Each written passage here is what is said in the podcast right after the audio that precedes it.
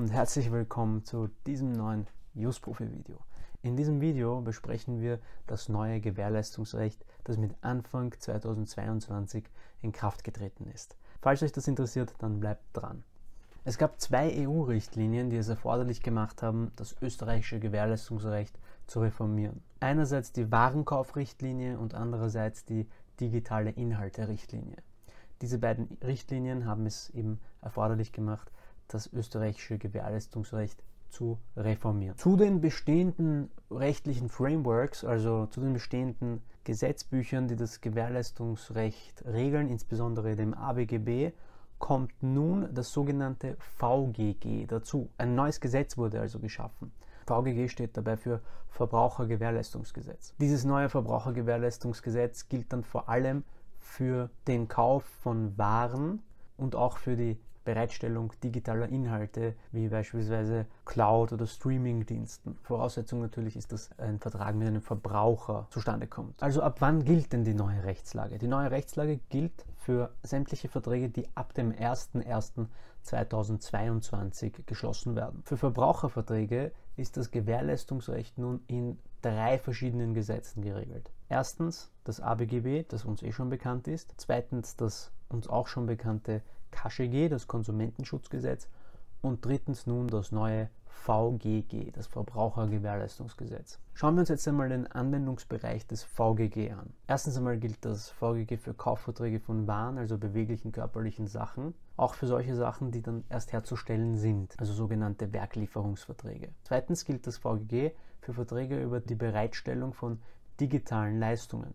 Dazu gehören digitale Inhalte, aber auch Dienstleistungen. Und das gilt dann auch dann, wenn die Gegenleistung nicht in der Bezahlung von Geld liegt, sondern vermeintlich kostenfrei, aber in Wahrheit mit der Bezahlung von personenbezogenen Daten funktioniert. Also wenn man, so wie bei vielen sozialen Medien beispielsweise, die sozialen Medien zwar gratis nutzen darf, aber in Wahrheit im Hintergrund sehr viele personenbezogene Daten an diese sozialen Medien weitergibt. Natürlich hat auch das VGG ein paar Ausnahmeregelungen und so ist vom Anwendungsbereich des VGG ausgenommen der Kauf von Tieren sowie Finanz-, Gesundheits- oder Glücksspieldienstleistungen. Diese sind ebenfalls ausdrücklich vom Anwendungsbereich des VGG ausgenommen. Für alle sonstigen Verträge gilt natürlich weiterhin das ABGB mit den Paragraphen 924 fortfolgende, die die Gewährleistung regeln. Konkret also für Verträge über unbewegliche Sachen, Tauschverträge über körperliche Sachen sowie Verträge über die Erbringung von Dienstleistungen, also so klassischen Werkverträgen. Für Verträge, die ab dem 01.01.2022 geschlossen werden, ist daher eine genaue Abgrenzung notwendig, welches Gesetz denn anwendbar ist, in welchem Anwendungsbereich wir uns befinden, VGG oder ABGB.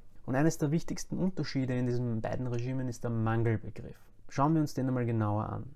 Ein Mangel liegt ja in der Regel vor, so wie auch bisher, wenn die Ware oder Leistung nicht den vertraglich vereinbarten oder objektiv erforderlichen, das heißt den üblicherweise oder zum Beispiel aufgrund einer Probe oder einem Muster erwartbaren Eigenschaften entspricht. Das definieren die Paragraphen 4 und 5 VGG. Man kann jetzt von diesen üblicherweise erwartbaren Eigenschaften, die ein Produkt in der Regel aufweisen soll, abweichen, vertraglich. Eine derartige Vereinbarung ist aber dann im VGG nur dann wirksam, wenn der Verbraucher von der Abweichung vor Vertragsabschluss extra in Kenntnis gesetzt wird und auch ausdrücklich zustimmt. Und zwar gesondert zustimmt. Das nennt man dann einen qualifizierten Abbedingungsmechanismus. Es reicht hier auch explizit nicht aus, wenn dies in den AGB drinnen steht. Das ist das Besondere. Auch wenn in den AGB drin steht, dass beispielsweise irgendeine Ware oder Leistung nicht die erwartbaren Eigenschaften mitbringt, die man sich erwarten könnte und das laut Vertrag auch in Ordnung sein soll, dann muss dem hier qualifiziert zugestimmt werden. Kommen wir zum nächsten großen Thema, der Update-Pflicht. Für digitale Leistungen und Waren mit irgendeinem digitalen Element gibt es nun eine sogenannte Update-Pflicht. Darunter fallen Smartphones, Smartwatches, Smart TVs und so weiter. Es wird also eine sogenannte Aktualisierungspflicht hier eingeführt. Diese findet sich in Paragraph 7 VGG und diese besagt, der Unternehmer muss die zur Aufrechterhaltung der Mängelfreiheit erforderlichen Updates zur Verfügung stellen. Nun, wie lang ist jetzt so eine Update-Pflicht eigentlich aufrecht? Wie lange muss der Vertragspartner Updates zur Verfügung stellen. Da muss man differenzieren. Wird die digitale Leistung vertraglich gesehen fortlaufend bereitgestellt, also beispielsweise der Zugang zu einem Streaming-Portal wie Netflix, dann entspricht der Zeitraum der Dauer der jeweiligen Bereitstellungspflicht. Bei Waren hingegen mit digitalen Elementen beträgt dieser Zeitraum mindestens zwei Jahre ab Übergabe. Andererseits ist die digitale Leistung einzeln bereitzustellen, also beispielsweise bei einem E-Book mit einem unbefristeten Nutzungsrecht, dann sind äh, Updates innerhalb eines vernünftigen Zeitraums vorgesehen.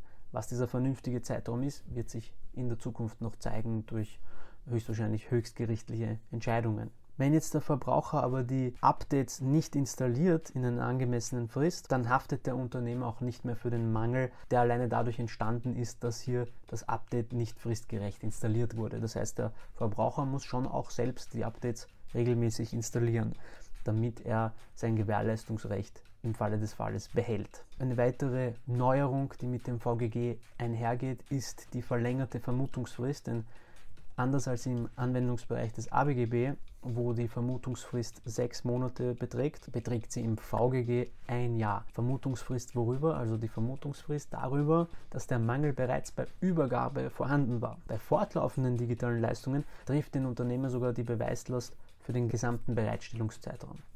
Die Geltendmachung der Gewährleistung kann nun durch formfreie außergerichtliche Erklärung erfolgen. Es ist nicht einmal Schriftlichkeit erforderlich, jedoch ist Schriftlichkeit aus Beweissicherungsgründen immer ratsam. Mit dem neuen Gewährleistungsrecht gehen auch weitere Neuerungen einher. Das war natürlich nur ein ganz grober Überblick über die Neuerungen, die mit dem neuen Gewährleistungsrecht einhergehen. Dazu würde es wahrscheinlich eine gesamte Vorlesungseinheit benötigen. Ich wollte euch nur einen kurzen Überblick über die aus meiner Sicht wichtigsten Neuerungen bieten. Natürlich gibt es auch hier noch viele weitere Themen, wie etwa das Vertragsänderungsrecht, Verzug, Garantie. Auch da gibt es einige Neuigkeiten. Falls euch das interessiert, schreibt es gerne in die Kommentare. Schreibt doch gerne in die Kommentare, was ihr von dem neuen Gewährleistungsrecht hält, ob ihr schon Gebrauch davon machen konntet in dieser kurzen Zeit, die es bereits gilt. Ansonsten freue ich mich natürlich immer, wenn ihr ein Like hinterlässt und den Kanal abonniert, falls euch das geholfen hat, falls ihr immer rechtlich up-to-date bleiben wollt. Ansonsten freue ich mich natürlich sehr, wenn ihr dieses Video liked. Vergesst natürlich auch nicht, euch unseren Content auf Instagram, Facebook und LinkedIn anzuschauen und abonniert unseren News Profi Podcast. In diesem Sinne, vielen Dank fürs Zuschauen und alles Gute.